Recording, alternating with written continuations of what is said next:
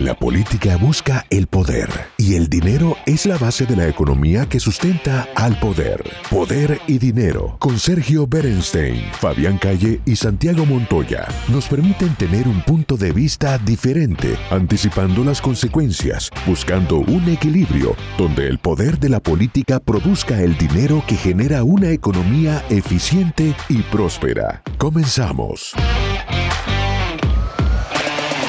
Bienvenidos a este nuevo bloque de Poder y Dinero. Seguimos con Marcia Carmo hablando del tema Brasil. Habíamos dejado una pregunta flotando sobre la recurrente y ya casi cansadora manía del periodismo brasilero o de un sector del periodismo brasilero internacional de explicar todo anualmente con la amenaza de un golpe de Estado militar. Marcia, ¿cuál es tu visión sobre el tema?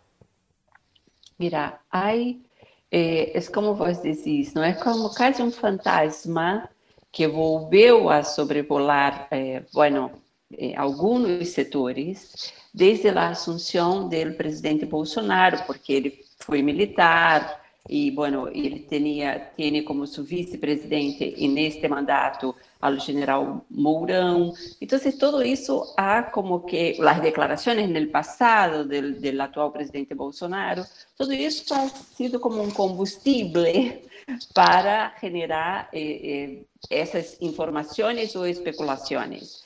Y de, adentro mismo de las Fuerzas Armadas, cuando uno conversa con generales, com diferentes grados de los militares, eles dizem não queremos isso, não é o que queremos, não está em nossa em nosso plano, não há essa possibilidade. O que se há é um voto mais fiel a Bolsonaro dentro das Forças Armadas que ao ex-presidente Lula. Ao mesmo tempo, em los últimos dias, ha ganado espaço, força, o hecho de que um grupo de empresários muito ricos, muito poderosos em Brasil, ha escrito em um grupo de WhatsApp que se Lula chega a ganhar as eleições, que eles vão pedir ao exército que genere um, golpe militar. O que generou que o Ministério Público pediu que esses uh, senhores, esses empresários, não tenham acesso a redes sociais, eh, bueno, estão sendo investigados, o que também generou uma polêmica, porque se, é, se uma pessoa pode ser investigada por el hecho de haber uma afirmação assim. Ou seja, creio que são fantasmas e que dentro de los, de los altos rangos de los militares, a maioria não pensa assim, e aí está, é seguro que Bolsonaro ganha porque muitos creem em seus valores, em suas declarações e não em las declarações do ex-presidente Lula. Tal como te prometí, no te vas a poder escapar del interrogatorio de Santiago Montoya sobre la economía. Eh, Marcia, en realidad, eh, bueno, tu, tu voz, eh, tus palabras y tu voz y la forma en que, en que hablas suena eh, extraordinariamente contundente desde una tranquilidad y desde un equilibrio que me parece que la audiencia lo va eh, a recibir de la misma manera que, que, yo. Y en esos términos quisiera, eh, sobre la economía más bien, hacer una reflexión positiva y felicitar a Brasil por mandar en realidad un mensaje claro de lo que un país que aspira a tener una posición de liderazgo importante a nivel internacional, regional e internacional en general, necesita, que es poner en orden su moneda primero que nada, es decir, eh, mantener bajo control la inflación es algo que nuestra audiencia de residentes eh, americanos de origen latinoamericano en Estados Unidos hoy está echando de menos. No se puede tener un liderazgo a nivel internacional con una moneda inflacionaria. En ese sentido, bueno, lo que me queda es esa reflexión. Pero yo quiero mantenerme en ese tema y complementar la, la charla previa tuya con Fabián con esta, con, esta, esta consulta. Yo lo que veo en el caso de un eventual triunfo del presidente Lula, si nos ubicaríamos en, ese, en, en esa posibilidad, ¿no? que sugerida por las encuestas, pero no segura, eh, vos mencionaste en algún punto, bueno, que sí, algunas de las cosas que dan vuelta alrededor de, la imagen de Lula, temas de corrupción. Bueno, en estos días hubo precisamente una carta de un eh, senador eh, norteamericano al secretario Blinken en Estados Unidos reclamando que se apliquen eh, esas sanciones en el caso de Argentina porque la vicepresidenta actual eh, recibió un fallo negativo de la justicia, siendo, digamos, encontrada culpable en caso de, corrupción en Argentina. ¿no? Ahora, la fantasía y todo esto se puede proyectar, digamos, a una situación de un cambio de peso específico en materia de poder regional, porque obviamente el peso de Brasil, decíamos en el escenario que gana el presidente, eh, que gana Lula como presidente, eh, en, Argentina, digamos, existía existe, digamos, una, una, fantasía también, en cierta medida,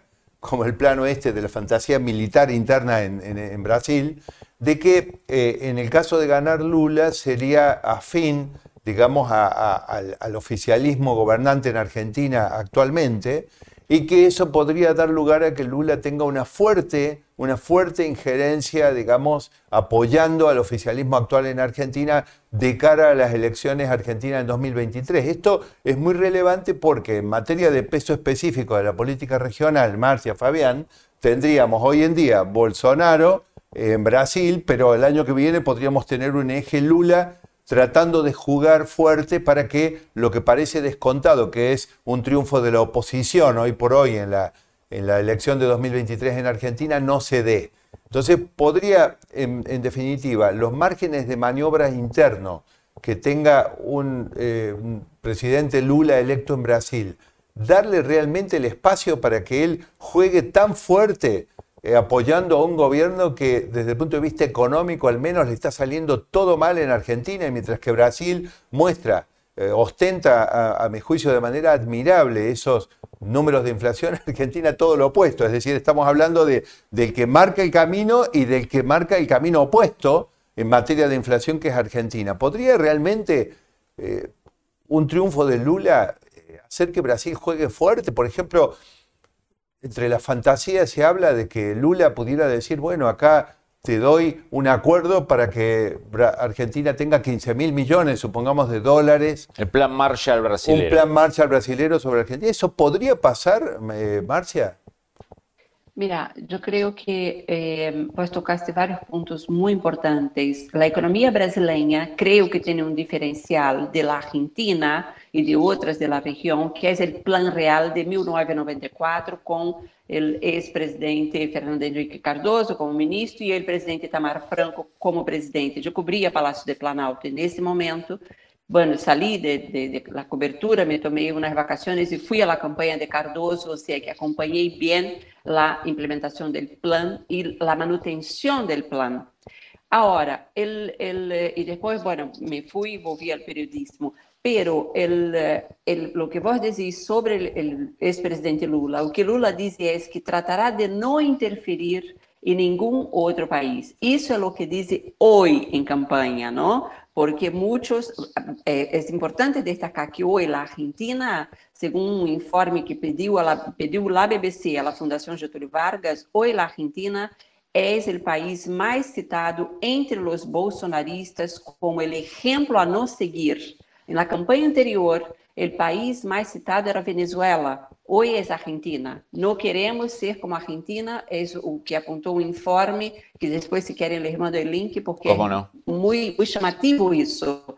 En las Muy redes, los bolsonaristas dicen esto. Y Lula, en campaña, o que dice es, no me voy a meter en ningún país principalmente dice Argentina, Venezuela, Cuba, que son los que, Nicaragua, los que, eh, que siguen a Bolsonaro, tratan de vincular a Lula, ¿no? Y él dice, no me meteré en ningún país, creo que tenemos mucho para cuidar del nuestro, la pobreza ha aumentado yo voy a enfocarme a tener los logros que tuve en mi gestión, no dijo directamente, pero no la gestión de Dilma, que tuvo un problema económico muy serio en Brasil, pero sí me voy, voy a tratar de repetir lo que pasó en mi gestión, que fue donde todos ganaron, ¿no? O sea, la pobreza bajó, los bancos ganaron más dinero, es algo que él tiene dicho mucho y que no se va a involucrar en los otros países. Es lo que dice por ahora.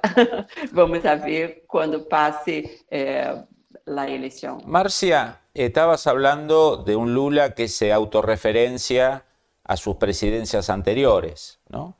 Y una de, las evaluaciones que uno hace cuando estudia sus ocho años en el poder era un vínculo muy fluido con los Estados Unidos, muy fluido, eh, tanto con la administración demócratas como republicanas. Un Lula que alentaba, por ejemplo, al kirchnerismo a pelearse con Estados Unidos, a hacer cosas duras contra el imperio americano y que después se llevaba a Bush dos días a su casa a hablar después de la cumbre de las Américas. Un juego pendular muy inteligente que colocaba a Brasil como el interlocutor serio de la Casa Blanca mientras la Argentina se peleaba, mientras Evo Morales se peleaba, mientras Venezuela se peleaba. Lula iba a La Habana, le decía cosas lindas a Raúl y a Fidel Castro, iba a Washington, le decía cosas lindas a Bush. ¿Vos lo ves a, Lula haciendo este juego así de, de, jugar por izquierda y patear por derecha? ¿O lo ves volviendo al mismo esquema? Sí, sí, sí, sí. Yo creo que es una característica de él, una, una característica de Lula, o sea, que ele mesmo ha descoberto depois da eleição de 1989. Na eleição de 1989, quando Lula, eh, houve eh, a disputa entre Lula e Collor de Mello, era um Lula mais, por assim dizer, mais sindicalista, mais combativo, é, e, e, quando ele volve a ser candidato, era Lula Paz e Amor, ou seja, que foi algo que se descobriu o marketing político dele, ele pôs Lulinha Paz e Amor, e pero ele ele se descobre nesse papel. Então, ele, quem lo, bem lo conhece, diz é uma característica dele é o não confronto. Não, lhe sale o confronto, lhe sale conversar, sim, com os Estados Unidos, porque nos vai agregar algo, porque Cuba podemos ajudar a Cuba, eh, e Cuba tem bons médicos, ou seja, tem, tem esse, é como um mosaico, ele trata de ter os diferentes, as diferentes linhas ideológicas, trata, trata de entender a todos, lo que ele trata também de fazer, que ayer foi muito polêmico, é rechazar o que ele chama de os que o apoiam dizem que Bolsonaro é fascista. Então, ele um pouco repetiu isso apenas quando falou de setores de agronegócio. Então, setores de agronegócio que lo tinham, lo apoiaram em campanhas anteriores, antes de Bolsonaro, saíram a rechazá-lo em las redes sociais.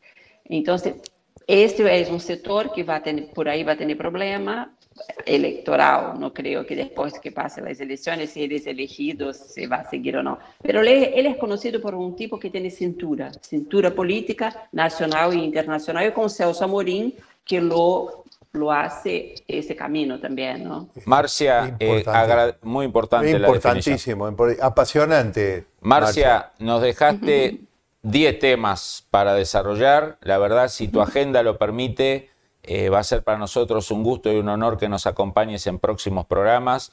Es difícil hoy encontrar en Brasil una persona que hable de manera equilibrada, viendo matices de un lado y del otro, así que creo que, sos un gran aporte para, para la audiencia latina de, Americano Media. Así es.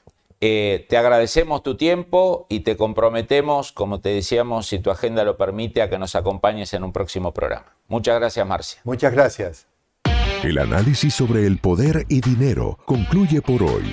Seguimos con los cálculos y proyecciones para ofrecerles nuevas herramientas que les ayuden a tomar mejores decisiones. Hasta el próximo programa.